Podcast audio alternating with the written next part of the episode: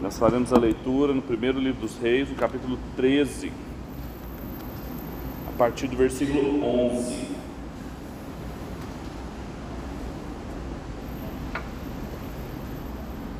Primeiro Reis 13, 11.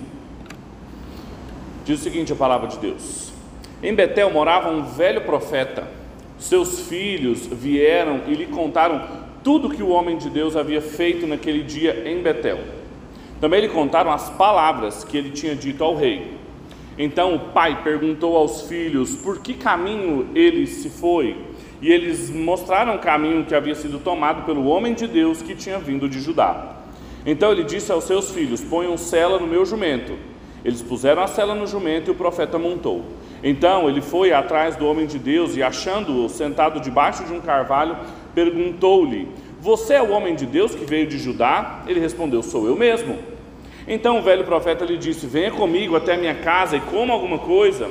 Mas o profeta de Judá respondeu: Não posso voltar com você, nem entrar na sua casa, não posso comer nem beber nada com você nesse lugar, porque me foi dito pela palavra do Senhor: ali você não deve comer nem beber nada, também não deve voltar pelo caminho onde foi.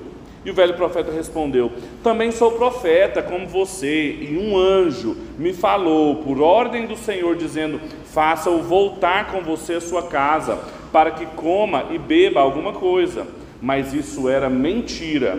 E então ele voltou com o velho profeta, comeu e bebeu na casa dele. Vamos orar? Deus, nós estamos de novo diante da Sua palavra e nós pedimos que o Senhor fale conosco, que ela vença uma vez mais e que ela governa e dirija os nossos destinos. É o nosso pedido essa manhã. Gratos, Pai, por tudo que o Senhor já falou conosco e suplicando ainda para que o Senhor fale uma vez mais. É a nossa oração essa manhã, para a glória do Seu nome, em nome de Jesus. Amém e amém.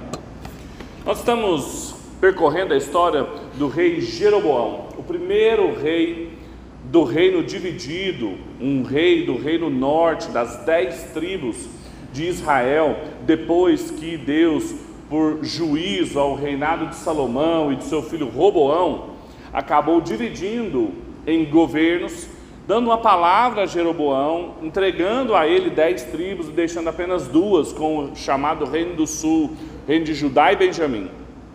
E a história de Jeroboão é interessante porque ela pode ser organizada em torno da palavra de Deus. Ela é uma espécie de história em torno de profetas e a palavra de Deus, porque Jeroboão, lá no capítulo 11, ele recebeu a palavra de Deus, recebeu o governo em suas mãos com uma palavra de Deus, e aí depois no capítulo 12 ele desobedece a palavra de Deus, instalando um culto idólatra, colocando sacerdotes que não eram da ordem de Levi para adorar o Senhor. E aí, no capítulo 3, nos primeiros 10 versículos, ele é confrontado pela palavra de Deus. Vem um profeta lá da tribo de Judá, um homem de Deus, a gente não sabe o nome dele. Ele vem, ele clama contra o altar que ele havia estabelecido em Betel, contra o bezerro de ouro que ele havia colocado ali. E ele diz que Deus iria sacrificar naquele altar todos os ossos dos sacerdotes que estavam oferecendo idolatria ali em Israel. Jeroboão tenta negociar com esse profeta, trazê-lo para sua casa, mas ele diz: Olha, eu não posso, eu recebi uma ordem do Senhor para não comer, não beber e nem voltar pelo caminho de onde eu vim. E aí então, há um corte na cena, e aí então narra, começa uma outra história. E claro, é continuação dela mas começa a narrar agora a história de um velho profeta. A gente começa a ver mais nitidamente, antes de eu falar um pouco mais sobre esse texto que a gente leu, como que a partir de agora os profetas ocupam um lugar importante no Antigo Testamento. É claro que eles sempre existiram, eles no começo da monarquia tinham um papel meio ambivalente, lembra de Natan? Natan é, falava para Davi o que ele queria, faça segundo seu coração, depois Deus ia lá corrigir ele, ele tinha que voltar dizendo, não Davi, não faça. Eles confrontavam os reis, mas ainda estavam meio que a serviço do reinado reinado de Davi e Salomão. Agora não. uma vez que a gente tem um reino dividido e que a gente vai ter muitos reis desobedecendo a palavra de Deus, o ofício profético de Israel torna-se um ofício de denúncia. Eles vão estar próximos dos reis, mas para denunciá-los. Não essa imagem do profeta que a gente tem, que tem uma revelação nova, inventa uma palavra de Deus e fala às pessoas, mas sempre retornando ao que era e já tinha sido dado por Moisés na lei, lembrando-os que eles devem obedecer à lei de Deus. E aqui a gente tem uma das histórias mais difíceis sobre os profetas do Antigo Testamento. Essa é uma das histórias, quando você lê, se você se lembra de tudo aquilo que a gente falou na semana passada, é, é, difícil a gente entender, porque a gente se sente injustiçado aqui. Vem um homem de Deus, ele profetiza contra o rei, aí depois ele desaparece, aí ele aparece de novo, um velho profeta, a gente não sabe quem eles são, não tem nome, a gente não tem muita condição de discernir aqui quem são os mocinhos e quem são os vilões. É por isso que essa história é complicada. Toda vez que você assistir um filme com o Benjamin, é um filme novo, ele fica, pai, esse é do mal, esse é do mal. Ele quer discernir aonde que ele pode pisar, quem que ele pode falar assim, não, eu quero ser esse aqui, ó. Ele nunca quer ser do mal, ele sempre quer ser o dos bonzinhos. Aqui é difícil saber quem que é bonzinho. Quem que é bonzinho aqui? É o homem de Deus? Mas ele desobedeceu a Deus. É o velho profeta? Ele mentiu, mas a gente vai ver que Deus vai usar ele daqui a pouco. É muito difícil entender essa história, e eu até pensei em organizá-la nas minhas lições aqui, nas, nas, nos três pontos que eu sempre faço, é, em torno dos profetas, mas o texto não focaliza os profetas. Tanto que ele não dá nome para eles, ele só coloca a procedência geográfica. Diz que um era um homem de Deus de Judá e diz que o outro era um velho profeta em Betel.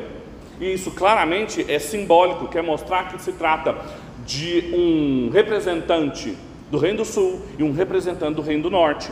É claro aqui, a gente tem que se perguntar como que os ouvintes dessa história, originalmente, quando a ouviram, entenderam. E fica muito mais fácil para eles entenderem do que para nós, que aqui se trata de uma espécie de parábola viva da condição espiritual que se encontraria, o destino, tanto do Reino do Sul quanto do Reino do Norte. Quando eles ouviram isso aqui, eles estavam entendendo que esses eventos aqui eram uma espécie de história sobre os destinos de Judá e de Israel, avaliados segundo a obediência ou a desobediência deles pela palavra de Deus. O protagonista aqui é Deus e a sua palavra, não é o homem de Deus e nem é o velho profeta. Mas a, o capítulo 13 conta a história espiritual desses reinos, nos ajudando a entender o que vai vir para frente, os próximos capítulos do livro dos reis. Veja, há dois profetas em cena, sem nomes. Um é um representante de Judá, reino do sul. O outro é um representante do reino do norte, é um velho profeta que mora em Betel. O homem de Deus foi de Judá para Jeroboão para confrontá-lo. Judá era portadora da palavra de Deus e de juízo para Israel. Eles entendiam isso. Ah, Deus ainda tinha uma aliança eterna com a casa de Davi. Era da casa de Davi que viria o renovo. O profeta fala isso para Jeroboão: altar altar, eis que vou derrubá-lo, vou sacrificar os seus sacerdotes, e vai nascer um rei, um filho de Davi, chamado Josias. Ele profetiza algo que vai acontecer 300 anos à frente. Aí em seguida, a gente tem o homem de Deus de Betel, o velho profeta, que é um profeta mas ele tenta o profeta de Judá. Ele está aqui tentando, levando a desobedecer a palavra de Deus que ele tinha recebido, porque Deus havia mandado ele: você não pode comer com ninguém lá, você não pode voltar pelo caminho que você veio, porque você não está numa missão de paz, você não pode ter comunhão com ninguém. E o que, que o velho profeta faz? Vem aqui para casa, vamos comer comigo. Israel, a história de Israel para os próximos capítulos é sempre ela tentando Judá também a perseguir os seus caminhos de idolatria, a desobedecer a Deus. E a gente vai ver que o velho profeta, ele sucumbe à tentação e ele vai ser julgado por Deus. Como Judá também sucumbe à tentação, é julgado por Deus, acaba no exílio e Israel também. Conseguem entender isso? Que se trata não só de uma história sobre dois personagens, eu creio que aconteceu mesmo, que existia um homem de Deus vindo de Judá, que havia um velho profeta ali em Betel com filhos. A grande questão é que pouco importa quem eles eram, mas o que eles representavam e para onde eles apontavam. Eu posso dizer que o tema dessa narrativa é o destino da cidade de Deus pela palavra de Deus. o destino da cidade, tanto de Deus quanto da cidade dos homens, avaliado em obediência ou desobediência à palavra de Deus. Claramente os destinos do reino do sul e do norte estão aqui sendo sinalizados e advertidos em sua relação com a palavra de Deus. É a palavra de Deus que vai guiá-los. É ela que anuncia e coordena toda a história. E a pergunta que a gente tem que fazer é o que, que a gente aprende aqui? O que a gente aprende sobre o destino da cidade de Deus, da cidade dos homens, à luz da palavra de Deus? A gente pode dizer que o destino ele vai ser traçado e vai ser marcado por três coisas aqui: pela curiosidade em relação à palavra de Deus, pela deturpação da palavra de Deus e pelo reconhecimento da palavra de Deus. O destino tanto do reino do sul quanto do reino do norte vai ser marcado, ele vai ser traçado esse destino em relação à curiosidade que eles tinham a palavra de Deus, à deturpação que eles faziam da palavra de Deus e ao reconhecimento da palavra de Deus. Agora, o final dessa história, e você pode correr os seus olhos aí, abre a sua Bíblia, veja o versículo 33 e 34, mostra o resultado disso. Não nos deixa ter dúvidas do que aconteceu depois disso. Veja, versículo 33: Depois dessas coisas, Jeroboão ainda persistiu em seu mau caminho e continuou a construir e constituir pessoas tiradas do meio do povo como sacerdotes para os lugares altos, a quem o desejasse e ele consagrava para sacerdotes dos lugares altos. E isso se tornou um pecado à casa de Jeroboão para destruí-la e extingui-la da face da terra. Depois dessas coisas, depois dessa advertência que eles viram, essa história que eles ouviram, o que aconteceu com o homem de Deus que havia profetizado contra Jeroboão, ainda assim Jeroboão não se arrependeu. Ele continuou constituindo sacerdotes ao seu bel prazer, colocando-os para adorar em Betel. Ele não ouviu essa advertência. Quando a gente lembra disso aqui, eu não posso, antes de falar sobre as considerações que eu preparei para vocês, passar essa mensagem ser um prisma cristológico, encontrar o Evangelho aqui no livro dos reis. E, e fica muito mais fácil a gente entender aonde Cristo está presente, porque quando a gente vê um regente, um ungido de Deus, alguém que recebeu uma palavra de Deus, que foi chamado para ser um governante sobre o povo de Deus, Jeroboão, ele estava num governo dividido, mas Deus tinha uma palavra para Roboão e Deus tinha uma palavra para Jeroboão. Ele continuaria governando aquelas duas, as duas nações com um culto só. O grande problema de Jeroboão é que ele desobedece a Deus, estabelecendo um outro culto, uma outra divindade, uma outra liturgia. E quando a gente percebe isso, a gente vê a necessidade de um rei da casa de Davi para poder reformar esse culto, reestabelecer os padrões de adoração que Deus quer. É claro que o texto aponta para Josias, mas havia um outro filho de Davi, muito maior e muito melhor que Josias, que faria uma reforma espiritual no povo de Deus também muito mais profunda. Em última instância, o Evangelho está presente aqui nessa narrativa, quando a gente percebe que, apesar das pessoas terem prescindido da palavra de Deus, apesar de Jeroboão ter ignorado a palavra de Deus, o único caminho para Israel conseguir se salvar permanecia ainda reconhecendo a palavra de Deus que vinha de Judá. A salvação deles dependia disso.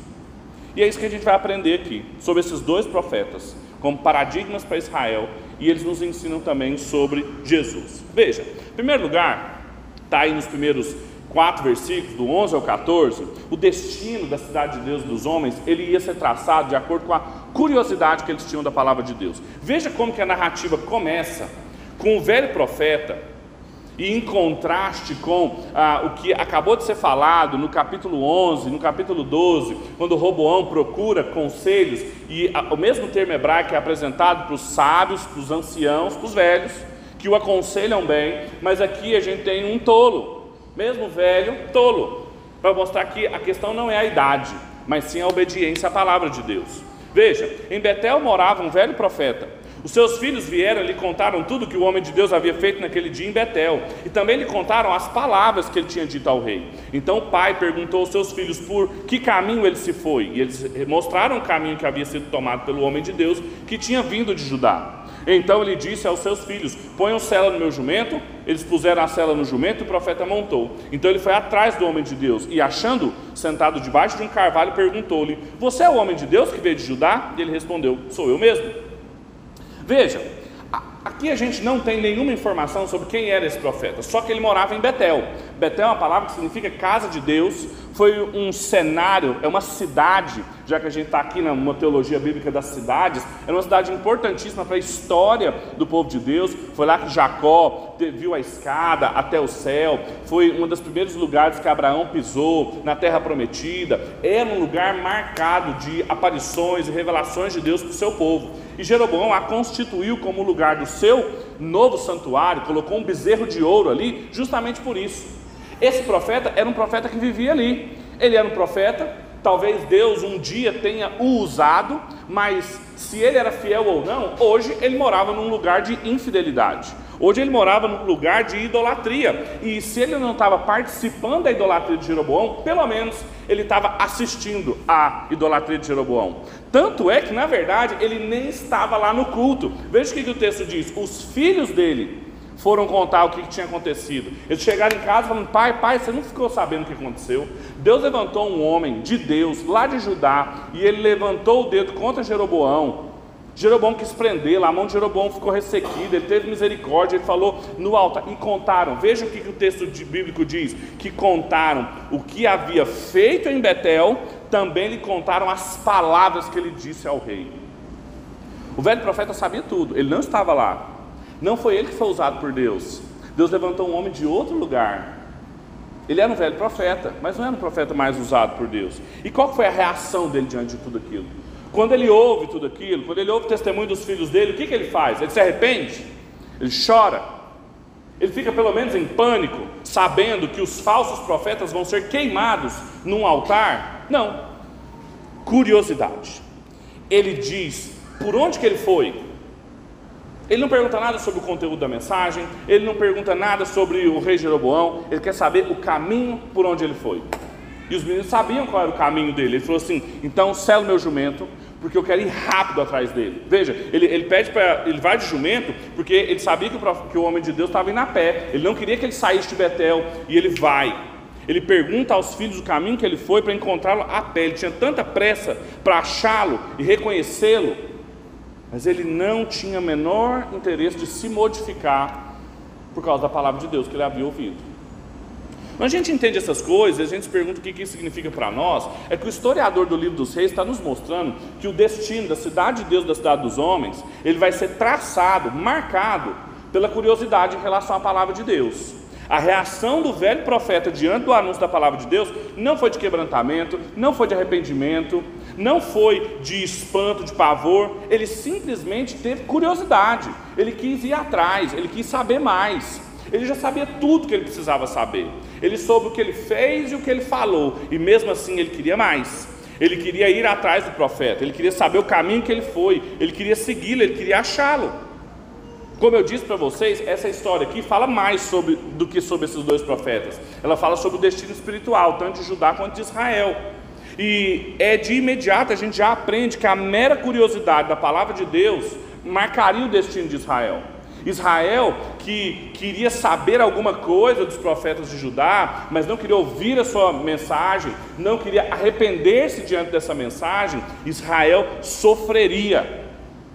Sofreria tanto que ela irá também para o exílio, primeiro inclusive do que Judá. Aí a pergunta que sobra aí quanto a nós a mim e a você, que também fazemos parte do povo de Deus, que também somos advertidos pela palavra de Deus, vinda de um homem de Deus, também da casa de Judá, com uma mensagem muito mais importante para a nossa vida. Quantos de nós ainda hoje, após sabermos tudo o que foi feito, o que foi falado, a gente mantém uma postura de mera curiosidade? A gente mantém uma postura do comportamento dos homens lá de Atenas. Lembra quando o apóstolo Paulo foi até Atenas e eles pediram para ele lá falar no Areópago, porque eles estavam sempre atentos às novidades mais quentinhas e eles queriam também ouvir aquele viajante hebreu que estava ali na Grécia. Quantas vezes a gente tem essa, essa postura diante da palavra de Deus? Não é uma postura de arrependimento, não é uma postura de transformação, é uma postura de curiosidade. A gente tem curiosidade. Quantos de nós também estamos em Betel, na casa de Deus, vendo um reinado idólatra, um culto pagão, sacerdotes falsos, vendo tudo isso acontecer ao nosso lugar, e quando a gente escuta uma denúncia contundente a isso, a palavra de Deus levantando contra esses falsos profetas, contra esse falso culto, a nossa postura é só de curiosidade. por onde ele foi, como vivem, sem arrependimento, sem pranto, sem pavor. O destino espiritual, não só desse velho profeta, mas de todo Israel daqui para frente, e da minha e da sua vida ainda, vai ser marcado por essa postura de curiosidade. Mas não só isso, veja, o texto continua e a história vai ficando só melhor a partir do versículo 15. Porque a gente consegue ver aonde que a curiosidade desse velho profeta o levou. Veja, versículo 15. Então o velho profeta disse: Venha comigo até a minha casa e coma alguma coisa. Mas o profeta de Judá respondeu: Não posso voltar com você e nem entrar na sua casa. Não posso comer nem beber nada com você neste lugar, porque me foi dito pela palavra do Senhor: Ali você não deverá comer nem beber nada, e também deve voltar pelo caminho de onde veio. O velho profeta respondeu: Também sou profeta, como você. E um anjo me falou por ordem do Senhor, dizendo: Faça-o voltar com você à sua casa, para que coma e beba alguma coisa. Mas isso era mentira. Então ele voltou com o velho profeta, comeu e bebeu na casa dele. Veja, o destino espiritual do reino do norte quanto do reino do sul, da cidade de Deus, da cidade dos homens, ele estava sendo traçado não só pela curiosidade deles em relação à palavra de Deus, mas também pela deturpação da palavra de Deus. Veja aonde que a curiosidade do velho profeta o levou. O velho profeta não tinha interesse na palavra de Deus, porque quando ele montou no seu jumentinho, correu até achar o profeta, o encontrou debaixo de um carvalho, ele não pergunta mais sobre a palavra de Deus, ele não pergunta como ele vai viver a partir de agora, ele não pergunta o que ele deve fazer, os seus filhos, ele fala assim: vamos lá para casa. Vamos lá para casa. Ele não queria mudança, ele queria privilégios. Ele queria o profeta junto com ele. Apesar de ter ouvido tudo que o homem de Deus fez, e apesar de ter ouvido tudo que o homem de Deus falou, e uma das coisas que ele falou para Jeroboão é que ele não deveria comer com ninguém ali e não deveria voltar pelo caminho que veio, apesar disso, ele propõe exatamente o contrário da palavra de Deus. Ele fala: fica aqui, come comigo. Ele deturpa a palavra de Deus. É uma tentação ao homem de Deus. O homem de Deus já havia sido tentado quanto a isso. Quando ele estava diante de Jeroboão, Jeroboão falou assim: Vem comigo, Vamos para minha casa, eu te dou presentes. E o homem de Deus resistiu àquela tentação. Agora o homem de Deus estava aqui de novo. Há um comentador, o Peter Lythard, que ele vai dizer que o homem de Deus está como Adão no jardim. Só que ele está num outro jardim, junto a um carvalho. Ele está na casa de Deus, em Betel, sendo tentado a colocar a palavra de Deus em descrédito, exatamente igual Eva, que também foi tentada a colocar a palavra de Deus em descrédito comendo o que lhe foi proibido. Veja como que o autor, ele quer traçar esse aspecto de recapitulação do núcleo mais central da fé de Israel, mostrando para onde iria o destino deles. E como é que o homem de Deus responde a essa tentação? Ele responde igual Jesus respondeu à tentação no deserto. Ele responde com a palavra de Deus. De modo nenhum eu posso para sua casa, porque eu ouvi de Deus que eu não posso comer, não posso beber, eu não posso ir lá. Só que da mesma forma que Eva, ali no jardim, quando foi tentada, esse homem de Deus aqui, ele responde com a palavra de Deus, mas ele dá uma amenizada na palavra de Deus, ele dá uma distorcida na palavra de Deus. Se você comparar o que ele diz para Roboão no versículo 9, e se você comparar o que ele diz ao velho profeta, aqui no versículo 17, é diferente. Literalmente, no texto hebraico, no versículo 9, está assim: Porque assim me ordenou o Senhor pela Sua palavra a não comer, não beber, não voltar pelo caminho. Ele fala. Agora, para o profeta ele diz: Porque me foi dito pela palavra do Senhor. Já não tem ordem aqui mais. Já não é assim tão contundente quanto era diante de Jeroboão. Mais do que isso, ele é muito menos enfático. Em Jeroboão, quando Jeroboão promete, ele fala assim: nem que você me dê metade da sua casa, eu não vou. Aqui ele só fala para o velho profeta: eu não posso voltar contigo. Percebe? Ele está sendo tentado da mesma forma como ele foi tentado da primeira vez. Só que ele vai mostrando sinais que ele está arrefecendo, distorcendo a palavra de Deus. E aí o velho profeta faz uma segunda investida e ele mostra onde que a velha curiosidade pela palavra de Deus pode levar, a deturpação da palavra. Ele diz: "Também sou profeta como você, e um anjo me falou por ordem do Senhor", o termo que faltou na resposta dele faça-o voltar para você e para sua casa e coma alguma coisa. Mas isso era mentira. O velho profeta deliberadamente deturpa a palavra de Deus, igual a velha serpente que havia no Éden. Ele tenta o homem de Deus a desobedecer a palavra de Deus, evoca um anjo, evoca uma intimidade vocacional entre eles. Eu sou profeta como você, e um anjo me disse, por ordem do Senhor. O Victor Hamilton, um dos comentaristas do texto, ele chama atenção para um ponto aqui fantástico. Ele diz que, diferente do que quando acontece com Jeroboão, quando o profeta proclama aquilo que Deus mandou para contra Jeroboão, e Jeroboão tenta atacá-lo, o que, que acontece? Ele estica o braço e diz: prenda-o. Deus imediatamente seca a mão de Jeroboão, não é? Aqui não. Aqui, quando o falso profeta o ataca, anunciando a palavra de Deus, a boca dele não fica ressequida, não acontece nada, ele está sendo tentado de novo. Só que Deus não salva do engano do velho profeta, como ele salvou da violência de Jeroboão. Não é porque ele tinha resistido à tentação uma vez que estava bem daqui para frente. Ele ia ser tentado de novo, e de novo, e de novo, a mesma coisa, obedecer a palavra de Deus. Agora, você deve estar pensando assim, ah, nem Pedro, coitado desse homem de Deus, foi lá, fez tudo certinho, estava sendo enganado, foi lá jantar, você não viu o que vai acontecer com ele. Não fique com pena do, velho, do homem de Deus, e nem com raiva do velho profeta, sabe por quê? Porque o homem de Deus sabia o que Deus queria para ele. Ele tinha uma ordem clara de Deus, e ele deixou de obedecê-la por um homem que ele não conhecia, num lugar que ele não deveria estar, que distorcia a palavra de Deus, evocando anjos, evocando afinidade vocacional.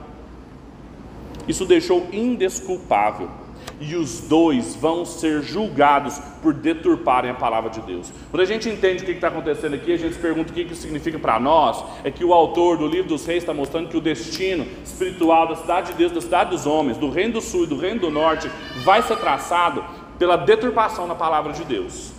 Exatamente como Adão e Eva no jardim, o homem de Deus em Judá quebra aliança com Deus, desobedece a sua palavra num outro jardim, numa outra habitação de Deus mas igualzinho.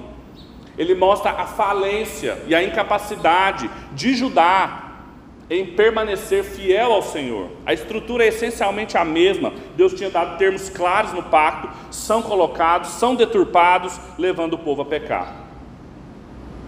Isso não aconteceu só com Adão e Eva, isso não aconteceu só com esse homem de Deus, isso é seu destino de Judá, e é seu destino de Israel, porque eles estavam desobedecendo a palavra de Deus por toda a história do livro dos reis, vai ser a deturpação da lei que vai fazer com que Judá e Israel entrem em uma decadência, com reis cada vez piores, comprometendo seu destino. Agora a pergunta que eu faço para vocês é aí quanto a nós, a minha e você. Quantas vezes, em razão da nossa mera curiosidade, a gente deturpa a palavra de Deus? Quantas vezes, em razão assim de depois de claramente termos ouvido o que Deus quer, o que Ele espera de nós na Sua palavra, a gente ignora e troca, deturpa por qualquer sedução de qualquer velho profeta. Quantos de nós sucumbirmos ao sermos convencidos de que o pecado é a coisa certa para fazer? Não, não, não, não. Você não, não precisa ter, ter esse medo, não. Você pode comer. Foi exatamente o que a serpente fez com Eva, foi exatamente o que o diabo tentou fazer com Jesus no deserto, foi o que o velho profeta fez com o homem de Deus aqui, e ele evoca, evoca anjos, evoca que ele era profeta também. Quantas vezes eu e você também somos tentados a deturpar a palavra de Deus com misticismo, com anjos, com uma, uma palavra do Senhor, com uma revelação nova, ou então com uma identificação. Não, eu sei o que você está passando, eu experimentei isso aí também. Você não precisa disso, não. Você não precisa aguentar isso aí, não. Eu sei, eu já, já tive o seu lugar. A gente sabe claramente o que Deus mandou, mas a gente deturpa a palavra de Deus. O apóstolo Paulo, escrevendo aos Gálatas, no capítulo 1, ele começa a epístola dizendo assim: Olha, eu estou muito surpreso em ver como vocês estão passando tão depressa daquele evangelho que os chamou da graça de Cristo para outro evangelho, o qual a verdade não é outro, porque não há alguns que estão perturbando vocês e querem perverter o evangelho de Cristo, mas ainda que nós, os apóstolos, ou um anjo vindo do céu prega a vocês um evangelho diferente daquele que tem sido pregado, que seja anátema, que seja maldito. Como já dissemos e agora eu repito, se alguém está pregando a vocês um evangelho diferente daquele que já receberam, que esse seja anátema. Olha, ainda que alguém chegue como um apóstolo, igual o profeta seduziu o homem de Deus dizendo que era um profeta, dizendo de um anjo vindo do céu, igual o profeta fez, maldito. Maldito. Não há outro evangelho. A gente tem aqui uma regra muito clara para mim e para a sua vida. Se você recebe de qualquer outra pessoa, seja de mim, do Ronaldo, do Alex, ou de qualquer presbítero dessa igreja, uma palavra que é diferente do que você claramente foi ensinado no Evangelho, é maldito. Pode ser o apóstolo, pode ser o profeta, o homem de Deus, um anjo vindo do céu. Veja, o profeta evocou dizendo, dizendo de um anjo, mas era mentira. O apóstolo Paulo fala que o próprio anjo pode aparecer para você. Vai que você vê um anjo por aí. Anátema. A palavra de Deus deve ser resistida com a palavra de Deus. Qual que é a nobreza dos cristãos de Bereia? Para dar nome a essa catedral aqui é que eles conferiam o que o apóstolo Paulo falava. O apóstolo João fala a mesma coisa, escrevendo no finalzinho da sua primeira epístola, ele diz: Amados, não deem crédito a qualquer espírito, mas provem os espíritos para ver se procedem de Deus, porque muitos falsos profetas têm saído mundo afora. Nisso vocês reconhecem o Espírito de Deus, todo espírito que confessa Jesus Cristo é de Deus. A gente prova os espíritos ou a gente sai assim, obedecendo qualquer voz da nossa cabeça, qualquer um, qualquer conselho que dão para nós. As piores tentações, veja a história desse homem de Deus, ele enfrentou um rei que mandou prendê-lo. Agora ele estava diante de um velho profeta, inofensivo, em cima do seu jumentinho. E ele não resiste, ele sucumbe. Não espere mão ressequida, não espere proteção de Deus, você já tem tudo que vocês precisam, você já tem o Evangelho. Apesar de ele ter experimentado toda aquela pirotecnia quando ele profetizou contra Jeroboão, aqui não tem nada a não ser a palavra de Deus e ele dança. Não é porque você resistiu à tentação uma vez que você não vai ser tentado vez após vez. Essa é a segunda lição do texto. A terceira, para a gente terminar, é que o destino da cidade de Deus e dos homens ela está traçado pela curiosidade em relação à palavra de Deus, pela deturpação da palavra de Deus, mas pelo reconhecimento da palavra de Deus. Veja o que acontece aqui. Versículo 20: Estando eles à mesa, a palavra do Senhor veio ao profeta, que tinha o feito voltar. E ele gritou para o homem de Deus que tinha vindo de Judá, dizendo: Assim diz o Senhor: Você foi rebelde à palavra do Senhor e não guardou o mandamento que o Senhor, seu Deus, havia lhe ordenado. Você voltou, comeu e bebeu no lugar onde havia ordenado que você não deveria comer nem beber. Por isso, o seu cadáver não será sepultado no sepulcro dos seus pais. Depois que ele tinha comido e bebido, o velho profeta pôs cela no seu jumento para o homem de Deus, a quem ele tinha feito voltar. Então foi embora, e no caminho um leão o encontrou e o matou. E o cadáver dele ficou estendido no caminho, e o jumento e o leão ficaram parados ali ao lado do cadáver.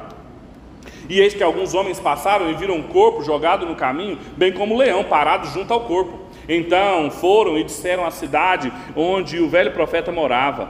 Quando o profeta que tinha feito voltar do caminho ouviu isso, disse: É homem de Deus que foi rebelde à palavra do Senhor.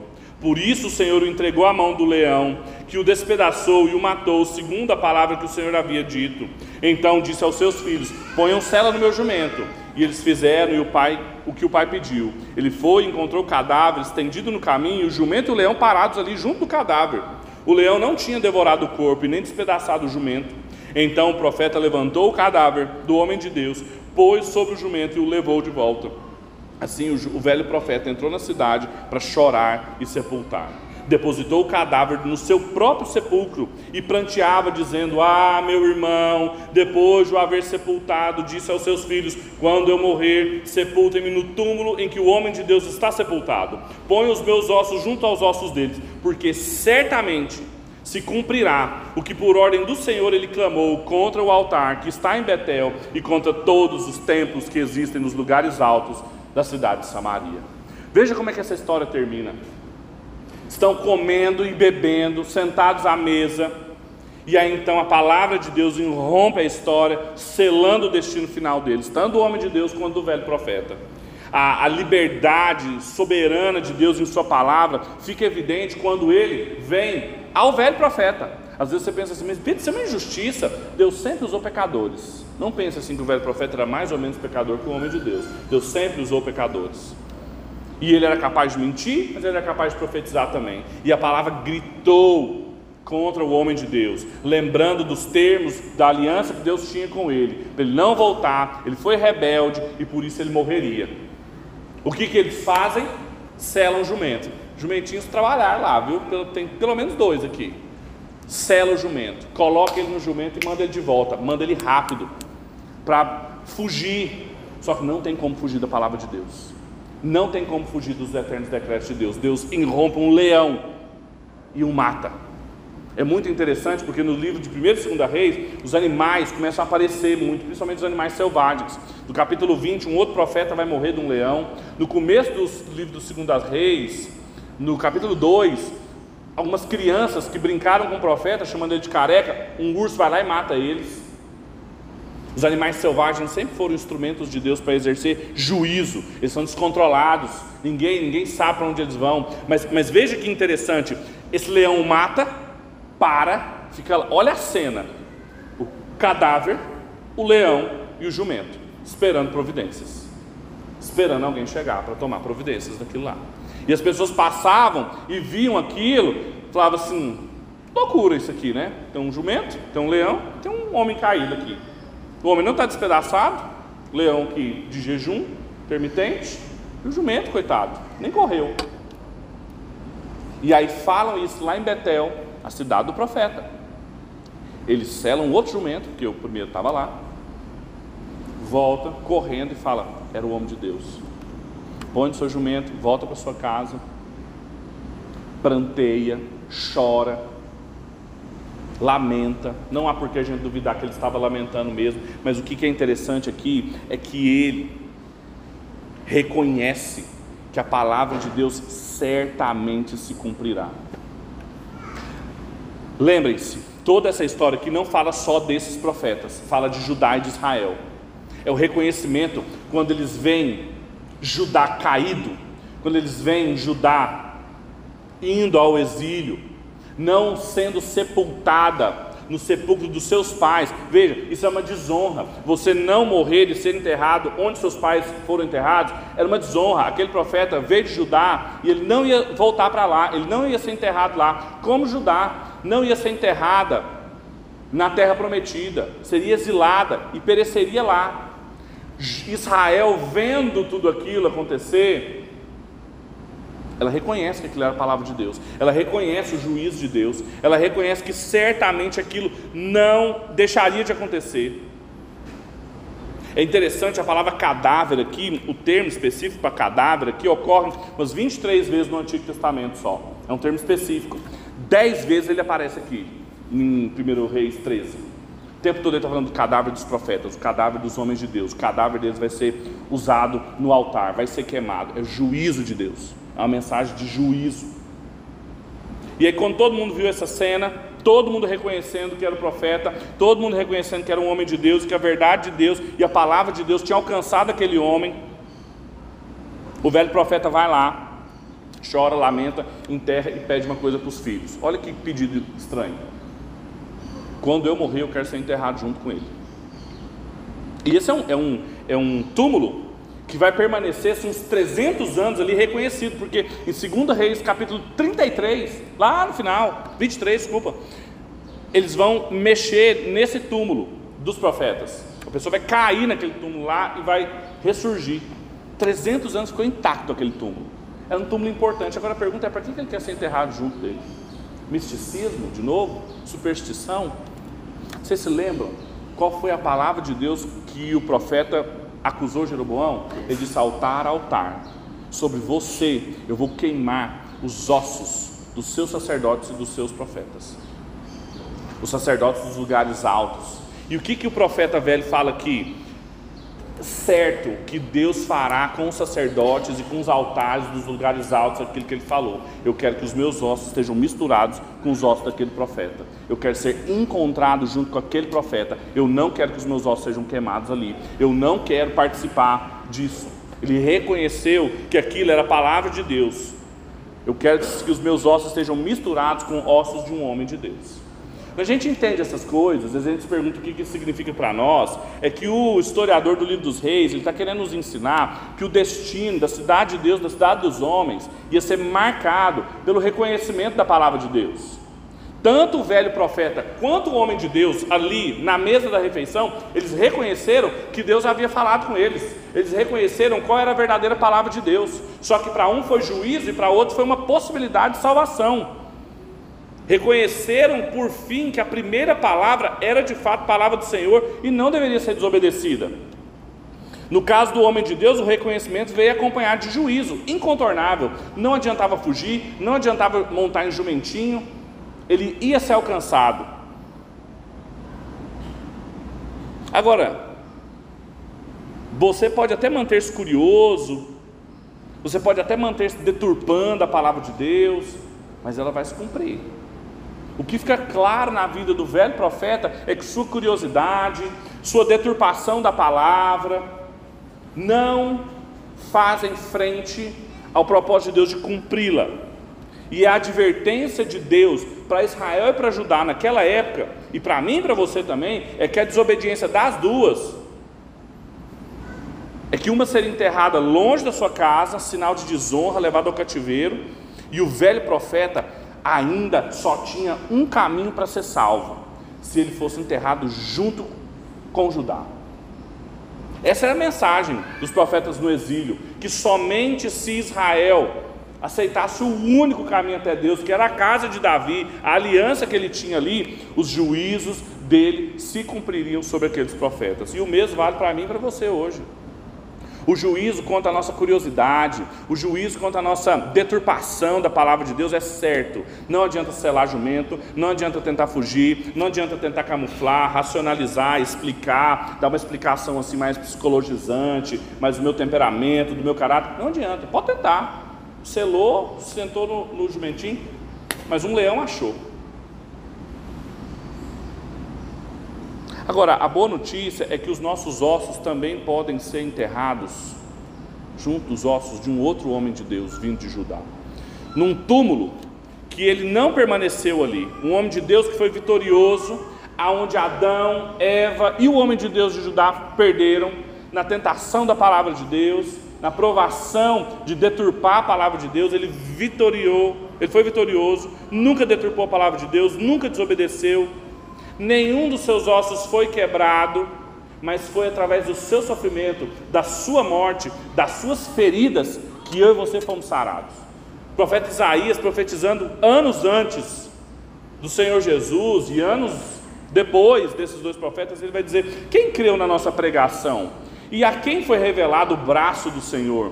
Porque foi subindo como um renovo diante dele, como uma raiz de terra seca não tinha boa aparência, nem formosura. Olhamos para ele, mas não víamos nenhuma beleza e nada que nos agradasse. Ele era desprezado, o mais rejeitado dentre os homens, homem de dor e que sabe o que é padecer. E como um de quem os homens escondiam o rosto era desprezado e não fizeram dele caso. Certamente ele tomou sobre si as nossas enfermidades e as nossas dores levou sobre si e nós o considerávamos como aflito, ferido de Deus e oprimido, mas ele foi traspassado por causa das nossas transgressões e esmagado por causa das nossas iniquidades. O castigo que nos traz a paz estava sobre ele, e pelas suas feridas nós fomos sarados. Todos nós andávamos desgarrados como ovelhas, Cada um se desviava pelo seu próprio caminho, mas o Senhor fez cair sobre ele a iniquidade de todos nós. Isaías 53, do 1 ao 6. Há um verbo que aparece o tempo todo aqui em 1 Reis 13, que aparece aqui também, que é um verbo importante na Bíblia toda, que é o verbo retornar. Que é um verbo que todas as vezes que fala do bom pastor, que fala do trabalho do pastor, é que ele retorna as ovelhas para o seu rebanho. E o tempo todo está falando aqui do profeta não retornar pelo caminho, não retornar, eles não retornaram, eles não arrependeram, como sinônimo também de arrependimento. E aqui, todos nós andávamos desgarrados como ovelhas, cada um se desviava pelo seu próprio caminho, mas ele, o bom pastor, pelo seu sofrimento, pelos seus ossos, pelas suas feridas, nós temos vida. O nosso destino eterno também está traçado e marcado pelo reconhecimento da palavra de Deus. A gente pode até ser enterrado, a gente pode até morrer, mas os nossos ossos não permanecerão no túmulo também. Nossos ossos não serão queimados no juízo daqueles que permanecem idólatras, se eu e você reconhecermos a palavra de Deus, o homem de Deus que veio de Judá, que é Cristo Jesus.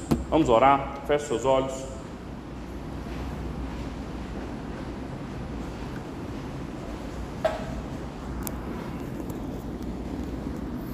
Graça nós te damos, meu Deus, porque o Senhor não nos deixou como ovelhas desgarradas, entregues a nós mesmos, constituindo sacerdotes e profetas segundo as nossas próprias concupiscências e desejos, mas o Senhor se revelou a nós e tomou o cuidado de registrar essa palavra para que eu e os meus irmãos fôssemos indisculpáveis todas as vezes que a gente escutasse deturpações da Sua palavra. Ajuda-nos, Deus, a discernir os espíritos, ajuda-nos a reconhecer os falsos mestres e falsos profetas mundo afora. Não deixe, Pai, que ninguém nos tire rápido do Evangelho que nós ouvimos e fomos salvos. Ajuda-nos, Deus, a não termos mera curiosidade da palavra de Deus, mas queremos ser transformados por ela. Dá-nos fé, para que a gente possa responder pela fé, sem vontade, sem capacidade, sem desejo, mas pela fé, confiantes de que te obedecer é melhor do que sacrificar. Esse é o nosso desejo e a nossa oração, em nome de Cristo Jesus, homem de Deus, homem de dores, mas que pelas suas feridas nós fomos sarados. É em nome dele que nós oramos e para a sua glória. Amém e amém.